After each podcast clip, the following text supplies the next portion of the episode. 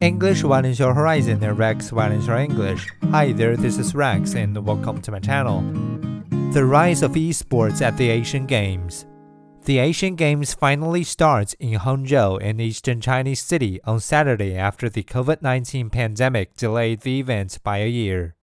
Fans will be rewarded for their patience. The games are bigger than ever. 45 countries and 12,400 athletes will compete more than at the Tokyo Olympics in 2022. The event will also be the first of its size to feature esports or competitive video gaming.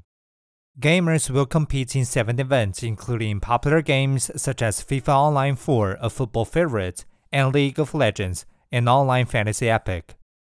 But another huge sports event remains hesitant about embracing esports.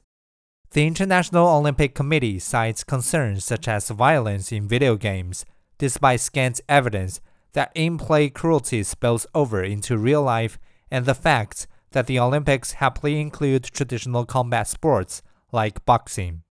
Competitive gaming has an audience of millions and provides huge revenue opportunities from media rights to sponsorship. The Olympics' missed opportunity may prove the Asian Games gain.